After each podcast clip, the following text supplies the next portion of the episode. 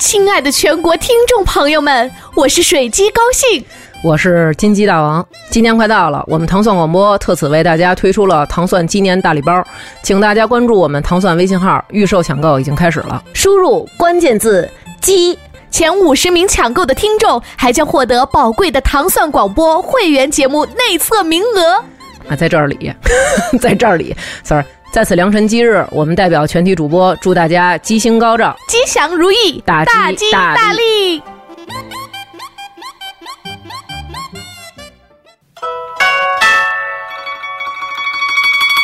一天不读，手脚慢；两天不读呢，丢一半；三天不读。门外汉，四天不多，嗨，挺糖蒜呐。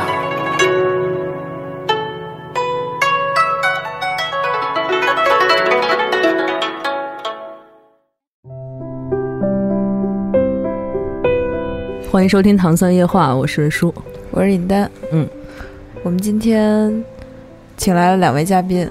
嗯，有一位是老朋友，另一位也是老朋友。对 对对，那介绍一下自己吧。Hello，大家好，我是单向街书店单独的主编，我叫吴奇。大家好，我是单向街书店单独的编辑，我叫巧巧巧儿，对巧儿，是那个《红楼梦》里面那个巧儿吗？我们管她叫巧姑，是同一个字，但是并不是这么得名的。嗯。好，嗯，今天请两位过来呢，其实是上次来是聊那个单向街，我都忘了，就是介绍单向街书店嘛，嗯，是独立书店系列，其实后来也就做了单向街、库布里克，还有没有了，对，对。这也叫系列，但是我们后来做的吉井忍啊，他向我们介绍了整个 日本的。对，因为北京的独立书店也就有有名儿的，大家能想到的也就是这几个了。对，对，如果要把刘苏里老师叫过来，我估计我们也不用说话，听他一人说一下。你们也叫不来，怎么叫不来？质疑我们尹丹老师的人脉，就是。出水不录了，这个怎么回事啊？这期来其实，嗯，一这因为很多人对单向街已经很熟悉了嘛。然后，其实这次来是因为去年受邀啊，嗯，因为那时候你正好有事儿，嗯嗯，然后我就去参加他们那个书店文学奖嘛，那是第一届嘛，我觉得还挺，就还挺有意义的吧。虽然办的去年办的并不是很大规模，挺低调的，然后但是感觉还比较有格调。嗯，对，书店文学奖这概念还挺新的。是的，对。然后今年就是第二届了呗。对，嗯，你给我们先介绍一下这个奖吧。书店文学奖其实怎么说，就是顾名思义嘛，就是完全是从书店出发的一个奖项。然后其实那个逻辑也特别简单，就是。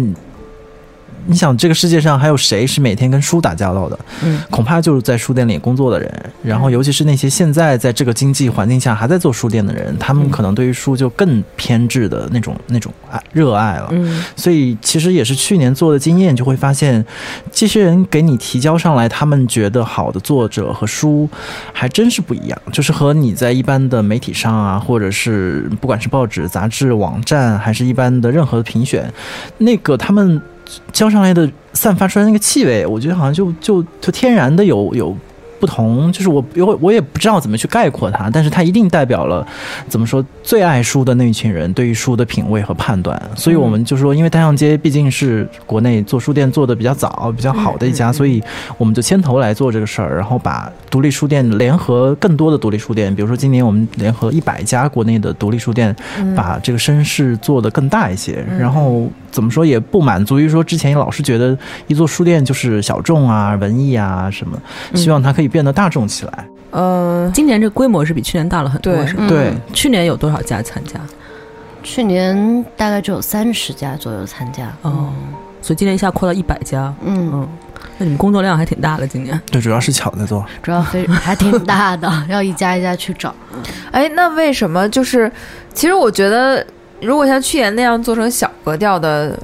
就也不是一件什么坏事儿嘛。嗯，但是今年你居然说做成大众什么的，但是书店从目前这市场来看，还肯定是一个偏小众的东西嘛。嗯，其实去年我个人也很喜欢，就是因为去年首先我们的时间很紧张，就是可能我们就提前一两个月开始准备，然后是你们老板拍脑袋，你们就执行了对吗？，差不多是这样。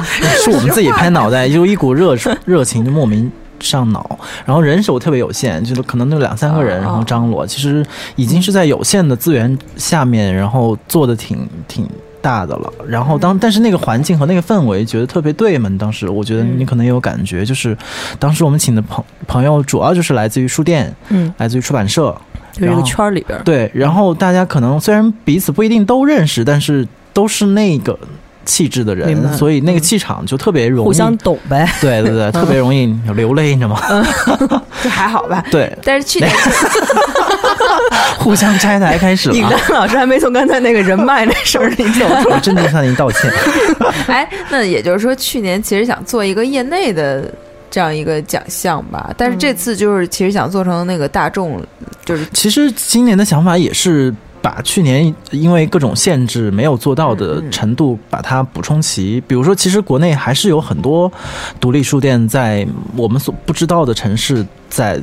在角落里面，对对对，嗯。然后我，所以我们第一步寻找书店的时候，并不是我们一个人去吭哧吭去找，嗯。是利用互联网的这个方式，让那些在各不同城市生活的人告诉我们，说你们这城市哦。还有哪儿是我们不知道有一一家书店，这样其实也帮我们就是聚拢了很多的我们此前不知道的书店。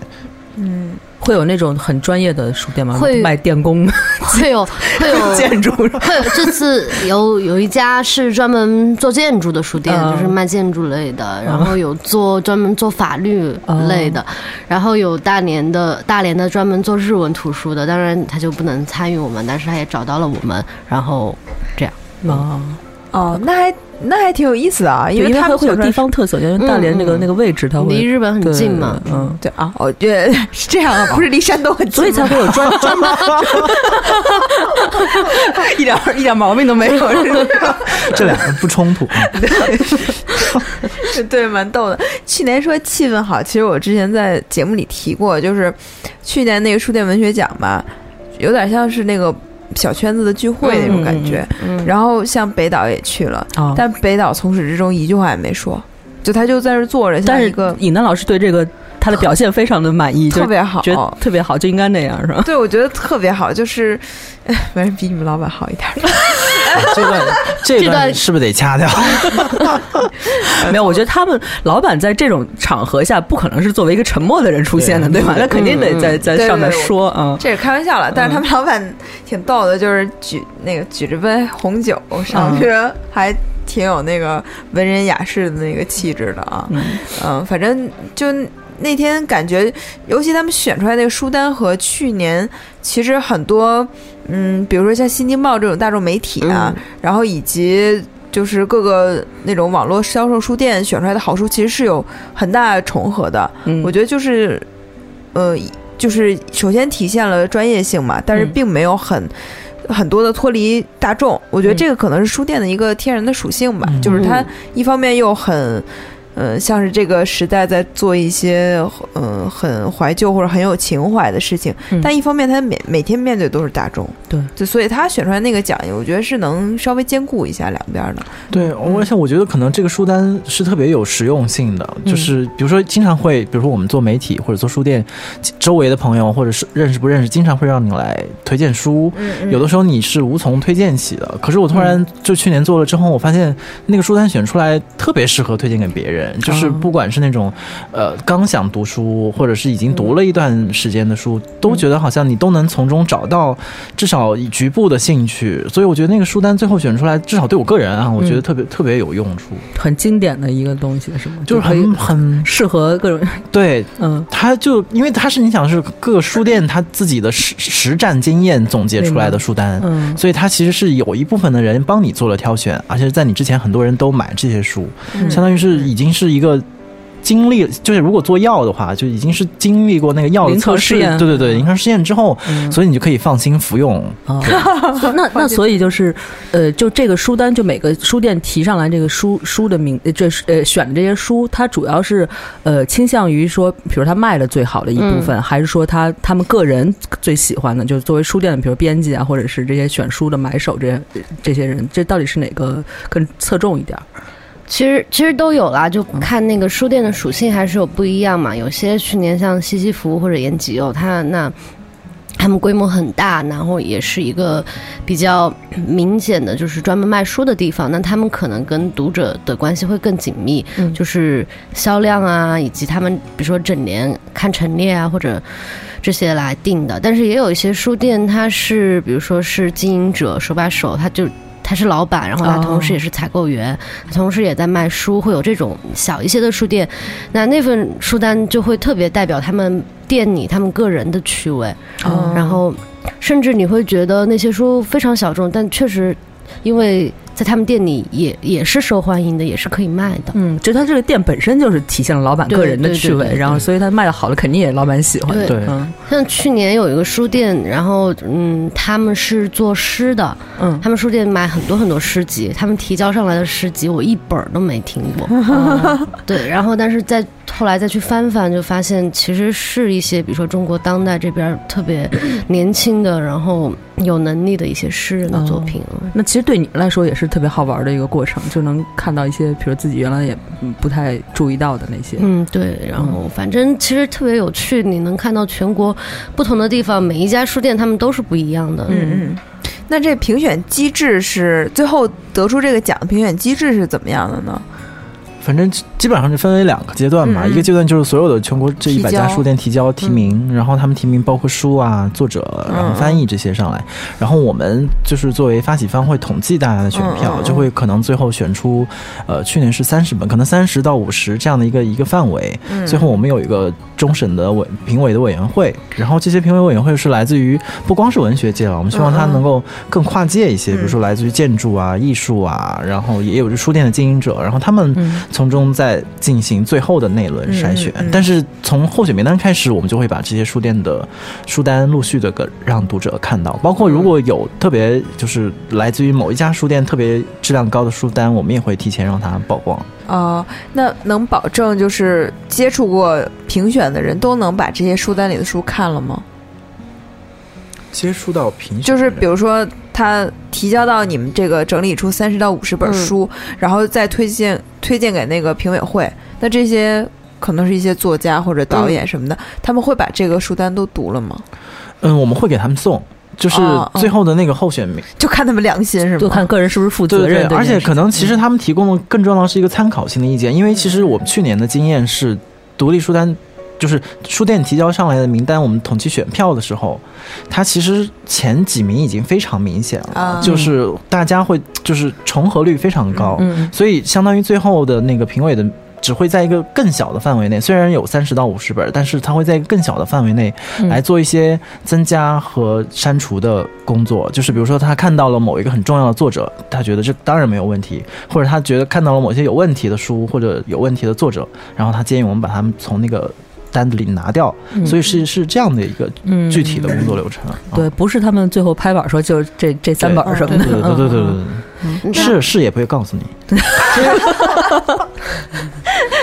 但我觉得就是因为肯定是最后也是一个相对公平的一个结果嗯嘛，对吧？啊对对因为毕竟不是一个评委说了算。对，其实我之前做第一届的时候，我们也特别担心，就是因为没有做过这种评选类，就像没有就是没有谁也没有经历过选举那种，你特别不知道他最后是一个什么，就万一选上全是那种。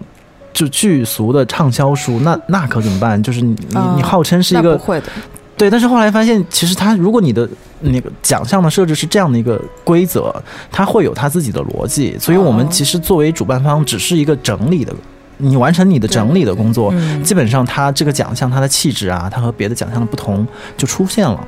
对嗯因为其实中国人吧，就是有一个传统美德，就是好面子。就是他嗯。哪怕他这个书店卖的最多的可能是一个鸡汤的，他也绝对不会把这个提交上来的，因为这是肯定会有。他他是有一个自觉的，比嗯如说我要，呃，书店文学奖，它代表我们书店，它可能是一个什么形象这样的事情，他就会有有另一套评选体制，所以 我觉得不在。就去年，反正从去年他们推荐那个书，我好像就看过一本吧，斯通纳嗯。当时是看过的，然后剩下的那些就真的都还是比较。就是好像到处都能见到，但是反正我是没看到的那种，嗯还挺有品质的书，需要你花一定时间去阅读的。嗯嗯，然后就反正就挺有意思的。哎，但我有一个疑问啊，嗯就是就是那个，其实今天看了一个八卦账号，就是他说了一句话，我觉得挺有道理的。嗯他说年底红的艺人会红的时间更长。我后来分析一下，这个是因为年底你那个都是你这个红和就是总结是连在一起的，因为都要做年度盘点嘛，然后正好你正好红了，就相当于有个双重的效应。然后，但是就是书这个东西，比如说书单，你评选完以后，你去把它公布了，嗯，那可能到年终就已经没有人再记得这件事儿了，就半年啊，一般遗忘周期嘛。那么今年会不会把这个推广的周期再拉长一点啊？啊，就说选出来之后是吗？对对对对对，哇，对我觉得真的没想这。对这个，因因为这个书单，比如很有意义，做出来大家都很满意。嗯但是如果说就是只是就一下公布了一下，大家知道了，好像没有应该应该后续的影响会更应该要更大一点才对。嗯我觉得这个建议特别好。对吧？嗯你看我我想的是特别，对我觉得你可以按月把这些再再重新曝光什么的。嗯，因为今天我在跟一个那个《新京报》的记者、书评周刊的记者在聊，他说他们现在也在忙那个就是年底好书的这个事儿，但是去年还是前年我忘记了，我关注过他们那个书，呃，就是他们的那个评好书评的非常细，他们有嗯。一整个版吧，就还是就那一期全是榜单，嗯，超多，就是各种类目的是，对对对对对，我觉得这个反而是对大众是有一个压力的。嗯这个当然他们是非常专业，但这个稍微有点压力。我觉得像单向街去年做那个榜单好就好在它它数量其实并不是很多，嗯，嗯，这样就是一个你想一中国人现在平均一年一人一一年才能读多少本书啊？我觉得能把你这个单子读下三分之一就已经是饱和了吧？是。嗯，就最终结果是多少本？就是其实是十本左右，但是我们不想用十来限制它，好像嗯非得，就比如说今年就是九本好书，那就嗯那就是九本呗。如果它就有十三本，那它就是十三本。明白。嗯，哎，但你们今年有一个比较有意思，就是增加了网络文学这个选项哈，就和网上书店的这个也加加入进去了。嗯，其实就是现在写作吧，它嗯，不单是就是写出来就能出书，是吧？嗯嗯很多人他可能是通过网络的渠道先发表，那你觉得这是一个嗯、现在现象吧？而且有一个很明显的，就是在我们大概高中的时候，我们看网络文学，大概就是言情啊、总裁文啊什么样子的。但是现在网络文学其实不是这个样子了，还有很多非常好的作品，然后也会有一些嗯嗯，在网上其实很受欢迎的人呢，还没有出纸书，所以我觉得这一块儿其实也应该是挖掘的人。所以他就跟豆瓣阅读合作了，这茬等着呢。一定要露出一下。嗯，对，是是，因为是应该算是第一个想到豆瓣阅读的了吧？提到网络文学嘛，嗯，嗯，我得说是对不对？不然又会被赶出去。但不是你对，这这基本的品质，豆瓣阅读肯定是要在网络文学里面会会我那个。觉我觉得可能是因为就是我们的量肯定不是网络文学这个最大的，嗯。因为有很多超大量的那种平台，但是可能跟你们调性最符合的，可能就是豆瓣阅读。嗯，对，豆瓣阅读嗯。可能也就类似于一个网络世界里面的独立书店，就是它哦它的它上面的作者和它的那个文字的感觉，就和就像你说那些量大的的感觉不一样，就和比如说就跟太阳街的书跟新华书店的书不一样，哦是一个意思，我嗯觉得。有一次我们那个嗯来面试一个小姑娘啊，然后就聊起来这个事儿嘛，我就跟她说，我说其实网络文学这个词吧，现在就是你这么说其实挺土的，为什么呢？就比如说咱们刚出网络文学这个词，可能是跟那个蔡志恒是蔡志恒吧，就是啊，第一次亲密接触，对对对。那个时候他是被定性为网络文学的嘛。嗯，然后你再往后看，其实网络只是一个媒介了，就相当于我是在网上写，还是投给报社、出版社这样的。嗯。那么就是你你很难严格区分说这个人他是网络文学还是他是什么文学、嗯。传统文学什么的。结果有一次去开了一个那个网络文学，就是政府的会啊，哦，有好多网络文学作者，就是有有一些人甚至愤愤不平的就说，那个传统文学作家怎么了？他们能就是意思，他们牛逼什么呀？他们才能卖多少本啊？我们，我当时我整个人都崩溃了。我想这大哥怎么了？受多少压迫？就是那种就是受压迫的妇女的诉苦大会，特别逗。然后还有一些，其实真的是那里面还是真挺偏网络的，就是有一些，比如说穿越文啊、修仙文啊，或者是言情文、总裁文，然后每个人都要在政府面前说我们是符合核心价值观，就生往上往上搬、往上套，是吧？我真真是就特那么害臊。我特别想知道，就是比如修仙是怎么跟和和谐社会。我我不知道啊，有一个女孩就是修仙，而且她是。呃，小学老师，嗯，然后他就说那个，他那篇文章就是说，有一次他，呃，看他的学生们在看的那些网络文学，就是一些网络文学大神，就大神级的人物写的那些，然后他就觉得啊，我们就是觉得肩上赋赋予，就是肩上使命，对，然后就说我要给我的学生。写他们能看的东西，我要在我的母亲面前把我写的东西读出来。天哪，这已经对，已经是春节联欢晚会的那种。对我已经对，因为我们当时我们作者都没好意思去，就他们是很害羞的，所以就我去的。我去呢，因为我一去我就觉得风格是格格不入的。嗯，就是我觉得我们的作者只是只是在我们上面发文章，但他们。整个思考的问题以及他们关心的这个这些东西和就是出版社愿意出的那些人是没有区别的，最后他们也都出了指数。所以呢，我我嗯，我只能说一些，就是说我们平台的作者是更有呃责任感，以及他是会更关注年轻人关注的一些困惑呀、问题啊什么什么。我并不觉得。网络让他们变成截然不同的两种人嘛？但是我确实发现，我跟周围的人就是截然不同的两种人。对，其实刚才我也觉得网络文学这个概括有一点 就是小问题，就是我觉得它其实不能充分说明我们想就是关注那个领域，可能也就像尹丹说的，没法说明豆瓣阅读它的那个那个领域一样。就其实它只是指向一种新的写作的介质或者或者环境，就是可能很多人。他并不是，他可能也有出指数的机会，但是，但是他他已经习惯了网络的表达，他的读者都在网上，我觉得这这是已经是完全崭新，而且没有任何问题的，就是我们认识一个新作者的一个一个渠道。但是我们可能现在也除了网络文学，也不知道用什么别的词语去概括它。对，反正真的，你特别希望你们去看一下那个会，耳目一新。在哪儿看？你得偷拍一下，不 敢不敢，他也 不会邀请我。对，反正就是蛮有意思的。但是我觉得今年他把网络文学这个放进来，就是一个更开阔的眼光和胸怀吧。就是嗯，对，其实去年我们有一个奖叫就文化类的，其实对特别尴尬，就是我们对于我我所有的文学或者书和。呃，网络的这种关系一直在寻找一个最合适的方式去描述它。比如去年我们叫做文化类新媒体啊，其实当时当时选的是红魔，就是那个电影类的媒体。对，其实是那个时候也是在想去寻找那些从互联网这个介质上冒出来的好的文化的组织啊。那确实我们比红魔要好。哎哎，红魔不是只在你们豆瓣阅读独家发吗？啊，对对对呀，你们是这么好，嗯，而且其实你你说，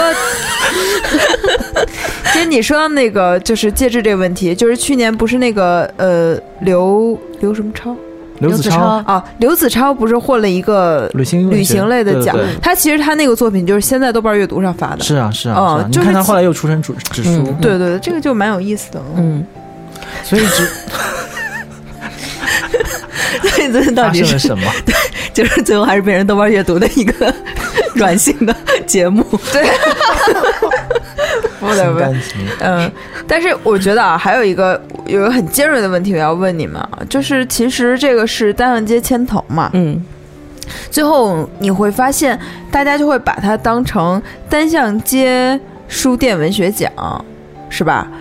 就会认为是你们书店的一个文学奖，但是你刚才又说，其实在这个整个评选过程中，你们会了解到更多各地不同的小书店和他们的那种阅读习惯，但是他们就会淹没在这个奖项背后了，那对他们是不公平。我觉得其实这涉及到整个奖项过程当中对他们的一个体现的问题了。那我们对在这方面还是蛮注意的，就是不希望他们只是一个说呃，我只是投票，就是要增加他们的一些参与感啊，会想很多方式给他们。露出也好，或者推荐他们也好，或者是去想办法表达他们想表达的那种理念，因为怎么说，大洋街在独立书店里面其实还是算至少至少在网络上还是有一定的影响力影响力吧。然后呢，为什么？那其实很多对，那其实很多小书店大家是不知道的嘛。对对对那那我们作为这样一个这次发发起这次活动，那也希望他们会有更多更多人关注到他们嘛。然后至少是让他们城市的读者能知道，我们我们这个城市还有一家那么不错的呃有理想的一家小书店，我觉得也是一件挺好的事情的。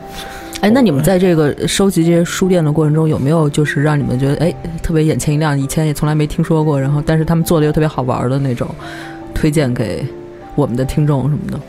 书店嘛，嗯那我一书店，一直很喜欢的就是是去年就接触到了，嗯然后然后是昆明的麦田书店。啊，然后这家书店是特别小，然后嗯，他我也去过他们的实体店，然后嗯嗯、比反正大概也就十几平、二十平的样子，哦。然后也不卖咖啡啊，哦也没法做活动。买，对，特别小，全是书，书特别乱，地上都是。嗯。然后老板是一个看上去在那儿喝茶，然后 念佛，哦。因为他会有一些佛教的装饰物品，然后然后特然后但是他的书都是特别有品位的，而且他们自己很早之前，呃，还自己就是那边组织翻译了那个叫。嗯，捷克基鲁亚克的大塞尔，哦大塞尔那时候国内还没有嘛，他们就是相当于出出了一个小册子，我还买了一本。然后去年他们就参加了，然后老板开出来的书单真的是非常的优秀。然后基本上我们最后的书单当中，就是最后选出来的书单当中，在老老板的基本上可能会有个四五六本都在其中。哦，那那还命中率挺高的。对，命中率非常高。那他的个人经历是是什么呢？他好像，嗯，我我了解到，他好像是之前就九几年就开始开书店，然后之前的事情我都不知道，嗯。然后就一直在那边，嗯，卖书，然后一直很坚持，然后其他的我都就他自己也是就是因为特别喜欢看书，然后然后然后他自己有一个乐队，哦。啊，哎，你觉得像不像上次吉影说那个摩索社，对对对，有点那种左翼书店的感觉？嗯呃，然后因为去年他提交书单就特别晚，迟到了，还有乐队排练要演出，嗯，还是一个老文青那种。对，类似的。但是我觉得在昆明啊，就没有自己的乐队都是很丢人的事情，谁都有个乐队的感觉。对这个还挺逗的，没想到。哎，类似这样的故事还有吗？嗯，再想一下，主要我都不认识，啊，书店我都不大认识。嗯，想想，啊，没关系，那那你想着吧。嗯，哎，今年那个发，还有一家特别有趣的线上书店，豆瓣阅读。不用不用这个。太硬了，哎，那个去年其实是有红酒嘛，然后在你们那个花家地二楼的那个场地，今年还会在那儿吗？嗯，不会颁奖的话会更大是吧就？会找一个外面的更大的地方。哦对，这真要做成那种就是感动中国似的。因为你你没去，真的去年他们就是干动中国似的，会写那种评语，然后武啊武武器上去念。啊，然后还有个大屏幕一直放那对，一个直，放。对，对，这就感动中国了吗？我觉得我们这是一个不是很常规的颁奖典礼这个。模式是这样的。就我们已经免掉了什么礼仪小姐啊，然后那种进行曲什么，然后端着红盘子，就那些环节都免去了嘛。哎，但是那个去年好像少年店的好多都是书店的工作人员啊，对对对然后我们其实就去年颁奖嘉宾都是请的，就是在北京的各个书店的的店员，哦然后他们作为书店的代表，然后哦去去颁奖。王大宝还上去了嗯，这么红呢，王大宝？就是也来过我们啊聊过库布里克吗？哦，对对对对。对。但他现在不是已经离开了吗？对，啊，是我对们真的要聊节目播出之后就离开了，没有，也是得罪了老板，真的？没有。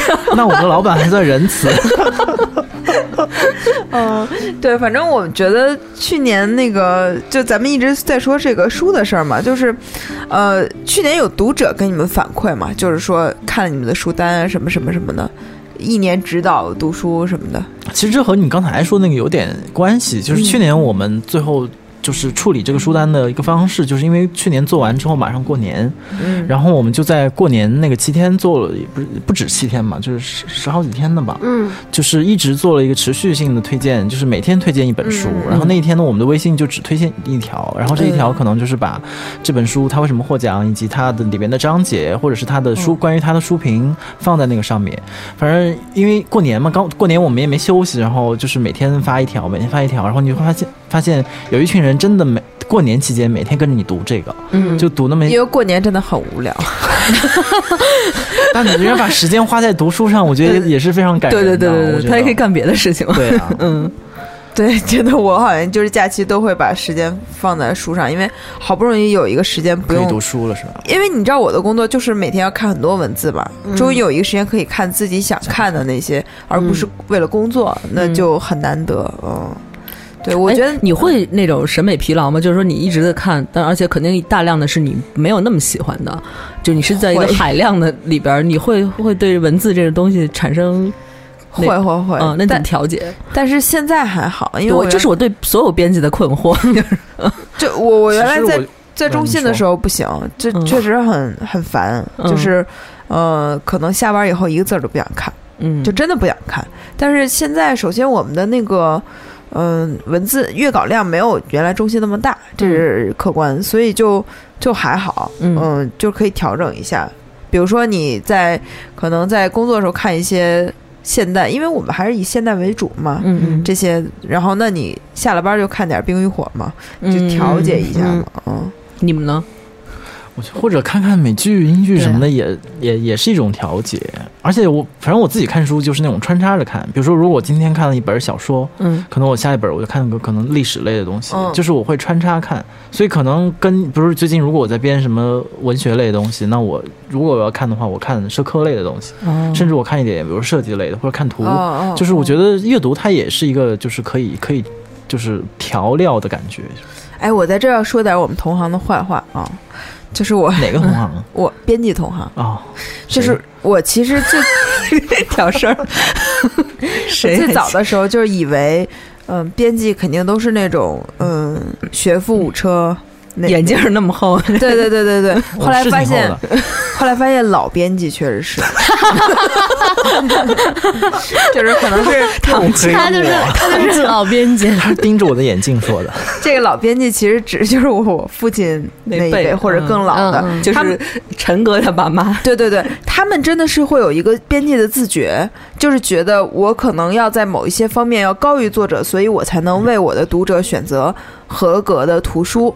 那其实现在很多编辑是没有这个自觉的，然后我我恰恰会发现，比如说你这个编辑懂很多知识，会影响你对畅销书的判断。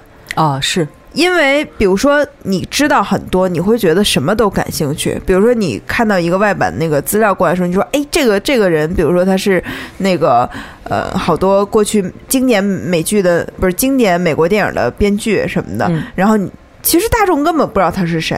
你如果把这个书引进过来，只是对那一个小圈子有贡献，或者是当然你对知识是有贡献，但是你对于你的销量是没有贡献的。我发现反而是那些，嗯，不能说不学无术吧，但是就是不是他对他他会代表了最大对人群的那个那个趣味，而且会发现就是在图书行业干久了，很多人就被就磨皮了，就是。我我反正也不知道，我我也不知就是随便吧，我只要能知道怎么把我的书做成畅销书就行了。但是其实这样有一个危害，就是读者读到的都是一些经过鱼这东西。对，就是因为你这个编辑已经水平很低了，然后他选择出来的东西你读就是水平更低。嗯，我我之前在出版社的时候，就是因为我我喜欢买书嘛，我在任何一个地方工作就有好多好多书在我桌上堆着，然后那有一个编辑过来说哟。说那个，就就是因为有你这样的人，这些出版社还没倒闭。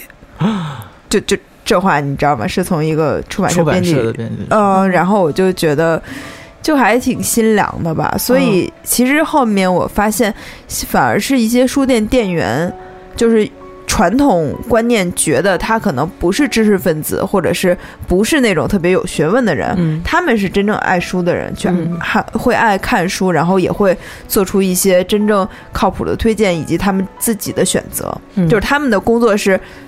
可能是卖掉一些畅销书，但是他们有自己觉得真正好的书，这个是很很不一样的。这个觉得嗯在我们书店也是这样，就是我们之前有一个同事，就是去年可能乔估计也想到了同一个人，就去年我们颁那个大奖的时候，就是请我们书店的店店员上去，不是请许志远啊，是请我们一在一楼工作的店员，对马孔多。对对对对，然后关于他有一个故事，我我我之前在哪儿讲？我是应该不是去年讲过的吧？好像也在这我们这讲过，你再讲一遍没关系。嗯是因为刚好我那会儿去台湾一趟嘛，然后去台湾就是当时有一个任务就是去书看他们当地的书店，然后当时是在台大附近，台大附近有很多那种地下书店，然后就找到了一家叫唐山书店，嗯嗯，然后唐山书店是在一个地下，然后你要走过一个特别陡的那个楼梯，然后楼梯两边全是他们就是各种演出的海报啊，嗯。然后各种书讯啊，贴满了墙，特别破。然后下面有个地方放伞，然后进去拐弯之后就是其实也特别小的一个书店，然后里边就有一个一一个店员在那儿看书，然后他就特长得特别像我们说那个同事马孔多，然后戴戴一个帽子，特别瘦，然后你都看到他的那个脸脸的轮廓和那个颧骨，然后他当时是刚好马孔多知道我去台湾，让我帮他带一本书，然后是一本台大某个教授，我都忘记那个教授名字了，但是又是关于他他自己特别感兴趣的那种苦苦难啊，什么苦难的哲学类似那种，然后我就给他带回来了。然后当时特别那个感觉特别像我从把一个一本书从台湾的马孔多 带给北京的马孔多，然后觉得书就是。就是产生了这种联系，我觉得这个这个就是你你刚刚说特特别对，就是那些真正的爱书的人是是以这样的方式去去爱书的。对我其实今天真没想到会说我同行的坏话，但是这个是我从业。呃，六年吧，嗯。一直其实在困扰我的一件事情，就是我我会觉得我有时候跟同事反而是没有什么共同语言吧，就是真的，你看跟我交好的像杨默，嗯。他就是一个跟我很像的人，但是我们在那个出版社是异类，嗯所以我们就都纷纷出来了嘛。嗯，就这个是，而且就是我们说，我刚才说那个现象是存在于广大中国现在出版社的，嗯所以这是一个很可怕的事情。嗯，但是就是你你这个分析哈，呃，就是。是建立在就是你对大众，就是对读者是呃他们作为很盲目的一群人的判断下提出来的。你要知道，像我们这种还稍微有点儿 念过点儿书的读者，我们会先有一个自己的判断，就是像那种比如说鸡汤文或者是那种所谓的畅销书，我们就先就不会去选它。这这你要对读者有信心啊。但是如果比如说他本身这个呃素质或者他的趣味就是喜欢那些畅销书，但我仍然觉得这不是件太坏的事情，因为他至少在阅读，就是他没有去选择干别的事情，他他就是能读点就读点呗我觉。得他主要是偷懒，就是我觉得这个是很大的问题。是是是就是因为前一段不是那个台湾那个詹宏志来来北京，也是宣传他的新书、叫《旅行与读书》。嗯他其实是一个特别厉害的编辑，就是他就是八十年代在台湾，他就是最开始做出版社嘛，做，然后他当时推的书是可以在台湾卖到三十四十万册这种，而且是那种比如说呃说历史、说哲学这种很枯燥的。就是学术的读物，然后什么的，一出他有一本书出了八年，他说，哦，然后他每可能每个月卖一一册那样的，然后他还卖、卖几十万，就是是一个很惊人。他后来做电影，做杨德昌、那个他们的电影，后来做唱片，然后现在他做互联网，是个特别厉害的编辑。然后他就在演讲里面，他就他就说，编辑要做什么？他就其实无非就是两件事儿，一件就是认出你的作者，就是其实跟我们之前话题都一样，就比如说你你的作者不一定是那些已经出书的作者，对。他可能在网络上写作，他可能现在就可能就是影单，就是你要有这个本事，你去去发现他们。其次，你要认出你的读者，就是你读者，如果你只是觉得啊，他们就是一帮看畅销书的傻逼，那那永远没有人给他们做书。你你必须在他们面。把他们之间打通，然后让他们，你要说人话，让他们俩能互相说话。你也许他们其实两个人相遇的时候，他们俩并不能沟通，因为一个人是每天读书的人，一个人是每天是呃淘宝的人，他们俩本身没有共同语言，但是你要想尽办法让他们找到共同语言。嗯但如果你都偷懒了，那那这个链链条就肯定不存在了，就肯定没人读书了。嗯是是是，就是我其实看那个乔布斯传的时候是是有一个感感受的，就是他其实就是那种他会告诉他的顾客他需要什么，而不是说顾客反馈给他我们需要什么。对，这个是很多。从业者没有的意识。比如说，其实单阳街在做这个文学书店，呃，书店文学奖，我觉得就是在做这个，就是由这些书店告诉读者，你们需要这些书，嗯，而不是说通过他们的销量来反映说我们哪些书是好书。对，对，这就是一个呃取向的问题。嗯，嗯，那今年颁奖什么时候？是一月十四号，哦，对，那很快了。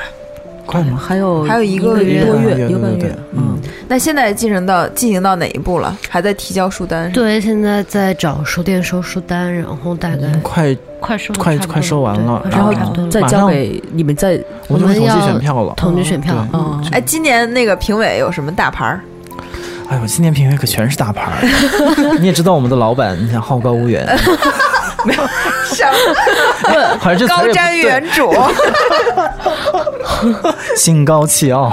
哎呦，这是可这是这是什挺好，挺？好，挺好挺好，挺好。今年我得给大家介绍一下，我们有那个著名的诗人西川老师，嗯。然后戴锦华老师，然后有呃还有阎连科这样的哦教、那个作家，然后其次还有很多多元的，比如说来自于建筑，比如张永和老师啊，嗯。然后电影导演贾樟柯。嗯，然后叶景天叶景天啊，哦陈冠中、张宏志也也也哦请他来，嗯。然后史航啊。那个芷安老师，啊芷安，嗯，还有谁？还有刘刘苏丽老师，对对对，还有我们敬爱的刘思啊，那维老师。嗯，对，还我觉得还真是涵涵盖了很多行业哈，还挺有意思的。对，因为其实这些老师虽然可能就像你刚才说的，他们未必就是会读二零一六出版的所有的新书，但是他们是持续阅读的人。嗯包括那天我们去采访叶景天，就是按就是至少按我自己之前的判断是觉得，可能叶老师繁忙于各种这种美术的工作啊，然后服装嗯道具，但其实他是一个阅读狂人。他说他他从很早年在台湾上学的时候，就是不是在在香港上学的时候，他就是。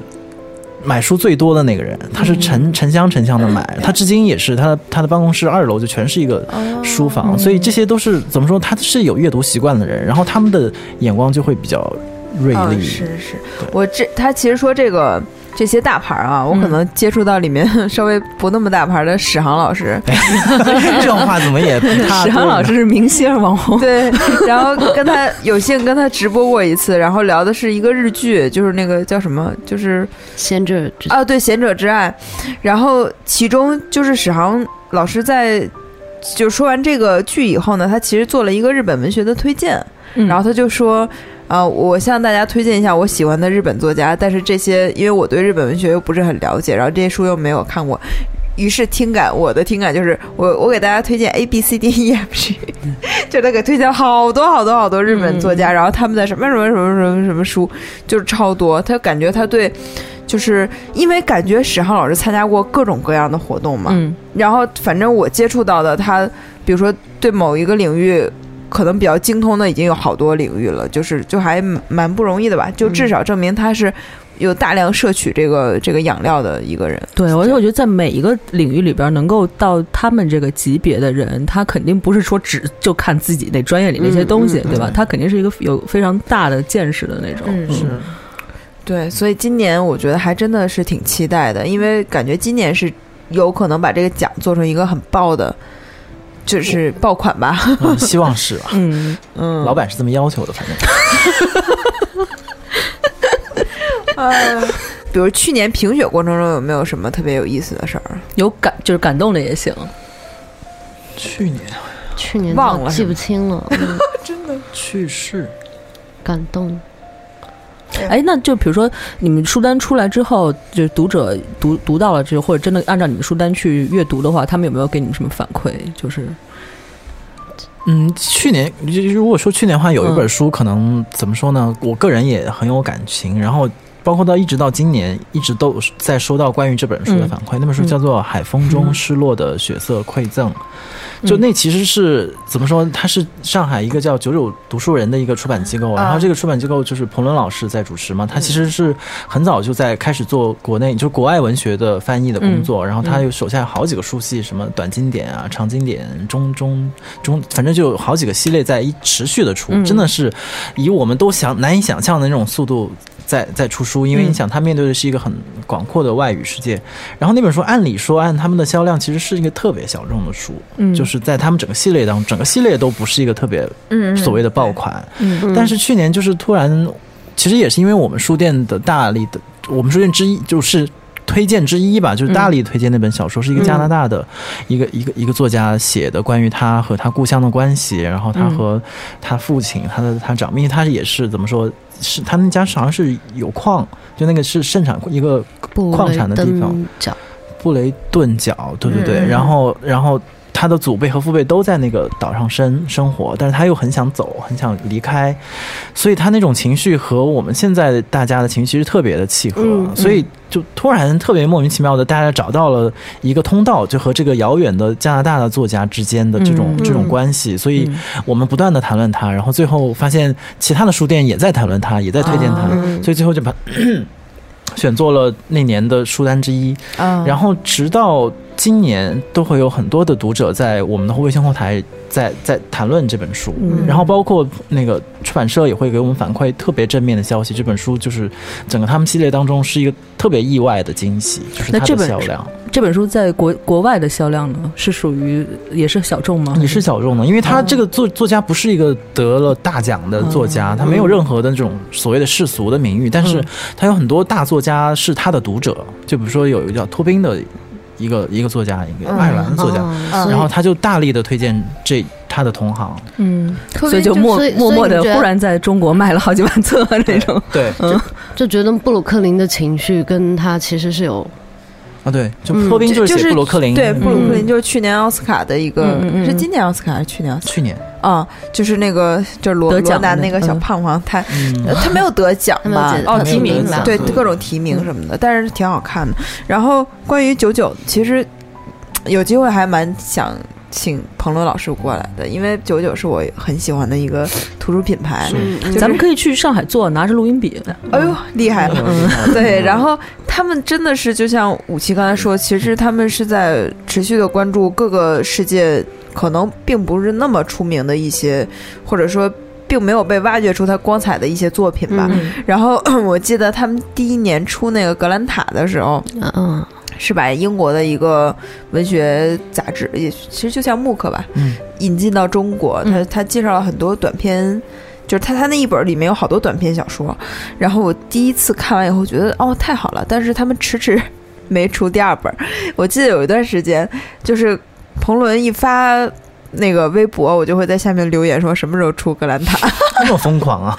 对对，但是结果后来他真的出了以后，反而没有时间看了。就是，但是我就持续的买了几期，就是还挺，就至少对这个文学品牌是很喜欢的。嗯嗯，因为我会发现有很多文学品牌其实是在变化、在没落，或者是变，就是会变性会对。嗯但是 变性还挺奇怪的，但但是九九还一直挺嗯纯粹的吧，嗯嗯，说到这儿，我再说一个故事，就是我怎么跟彭老师认识的一个故事。因为最开始我是不是做记者嘛，在南方人物周刊，嗯嗯然后我就做了一一个稿子，是关于翻国内文学翻译的现状。嗯就是一一般大家说来都觉得文文学翻译特惨，然后钱很少，嗯然后还满腔热血在那儿吭哧吭哧干这种脏活累活。然后我去采访彭文，然后当时是通过电话采访的。嗯嗯结果当时我就把彭伦的话放到我稿子的第一句，就是他当时其实采访中他就表表达的意思就是说，我觉得你这个选题不成立，就是他并不觉得好像文学翻译是一个社会问题，他会觉得我们就是一帮喜欢文学的人，然后那么我们把我们的时时间倾注在这个上面是一件特别特别自然的事情。然后我就记得当时我采访的所有人里面，只有他是是这么说话的。然后后来还出了一个巨大的乌龙，是我把他的名字少写了一个单人旁，你知道吗？哦，然后而且就出现在文中的第一句，所以当时他就转了那个微博，然后然后我就以为他是在就不满是对于这个错别字的不满，嗯嗯。但后来就私下来聊天，他其实继续他那个话题，他就说，他说虽然。啊，当然稿子写的不坏吧，应该，但是他就觉得好像没有把他想说的那个复杂性说出来，就是就是文学就是我们自己喜欢的事儿，就这事儿和别人没关系，就是你不需要给我钱，所以我觉得这某种意义上这是他们做九九读书人的一个一个写照，就是你想他们出那么多书，但从来没有发现他们好像在那儿做营销啊，做爆款，他们只是当你读完一本小。好的小说翻到最后，赫然发现他是九九读书人，然后这个经历你一再遇到，你就就觉得他们在做一件特别了不起的事情。嗯是，所以就其实最后把话，我觉得从九九也可以说哈，就是因为国内有很多就是做默算是默默无闻在做，也不是默默无闻，就是心甘不求情愿对对对，嗯 在做这件事情的人。然后那个你会发现，就尤其是在这个就是翻译这一块儿，嗯，就是他其实比国内的那些作者要出名，感觉难难度很，对，就是他看起来是一个搬运工的工作，但是他对又对他的文他自己本身的素质嗯要求很高。是，然后我其实之前很困惑的一点就是，哪怕说这个我们确实现在这个翻译费是偏低的，嗯，然后以及我们这个稿费的收费标准非常的低，嗯。所以就就是征税标准非常低，所以嗯。八百块钱以上的那个稿费就要被征可以重税嘛，所以这个其实按理说这一行业是挺不容易的嘛，嗯但是我不太能明白说。比如说这个东西你是真喜欢它，那给你六十块钱和给你八十块钱翻译出来的东西会有不一样吗？这按理说是不应该不一样的，这就是你的表达呀，对就是怎么会不一样呢？但是，呃，真的有的译者会对那个，就是比如说豆瓣上会有人评论说你这个译本有错误或者不好什么的，啊，他说我就拿这么点钱就干对对对对活是吧？嗯，我觉得你这样的话，就你不要做了，嗯就是对对对对，还是把留给对对，一些既然你接着这活儿，当然要对这个负责。是那上面印的难道是我的名字，不是你的名字吗？对对对对，所以我觉得就是今天其实聊的还挺开心的，啊，而且？对，最后了还要再这样黑一下吗？不黑不爽。对，就是今年其实瑞叔你一定要去啊，嗯那个到时候邀请我们一块儿去吧，嗯看看你们的这个嗯盛会。对，监督我们。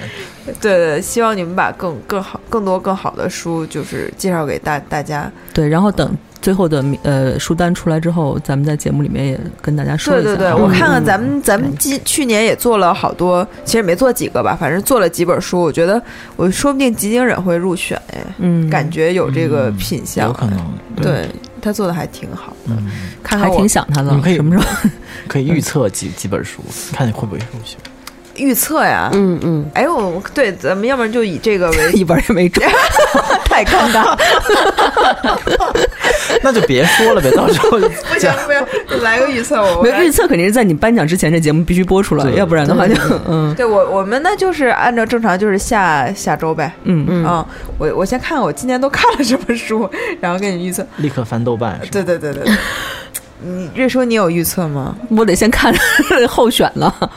对我其实看我看书有一个毛病，就是我不太会追本年度的书，啊嗯对所以这个就是一个是未必是今年出版的。对我好像看的好像都不是今年出版的耶。那我就只能预测吉金吉仁恩老师。当然要上过我们节目，必须得得奖，必须得得奖。黑幕啊，对，我觉得他他是应该会得嗯吧，感觉他有这个品相，嗯。然后其他的，因为感觉他们会，呃，很多那个，就比如说社科类的，这个就可能还不太好预测，嗯。小说类的今年好像确实也没怎么读，还挺遗憾的，嗯。想看黑暗的故事还没买着。对，但是《爱与黑暗故事》也也不是今年年出的呀，哎，不是今年出的吗？不是不是不是，它很早了，嗯。行吧，反正不管怎么样，那个到时候。我觉得那个有有书单的时候，其实就可以向我们推荐了。然后嗯我们看嗯在这个节目中是不是也能给大家先到时推荐一下？到时候候选名单可以发你们。对对对，好啊好啊，那那就先这样吧，因为我嗯感觉你们未来工作会很辛苦，加油！那他们就是那种喜欢，然后不求这些，对吧？也求也求。嗯行好，谢谢谢谢大家，嗯，谢谢二位，谢谢嗯谢谢唐拜拜。拜拜。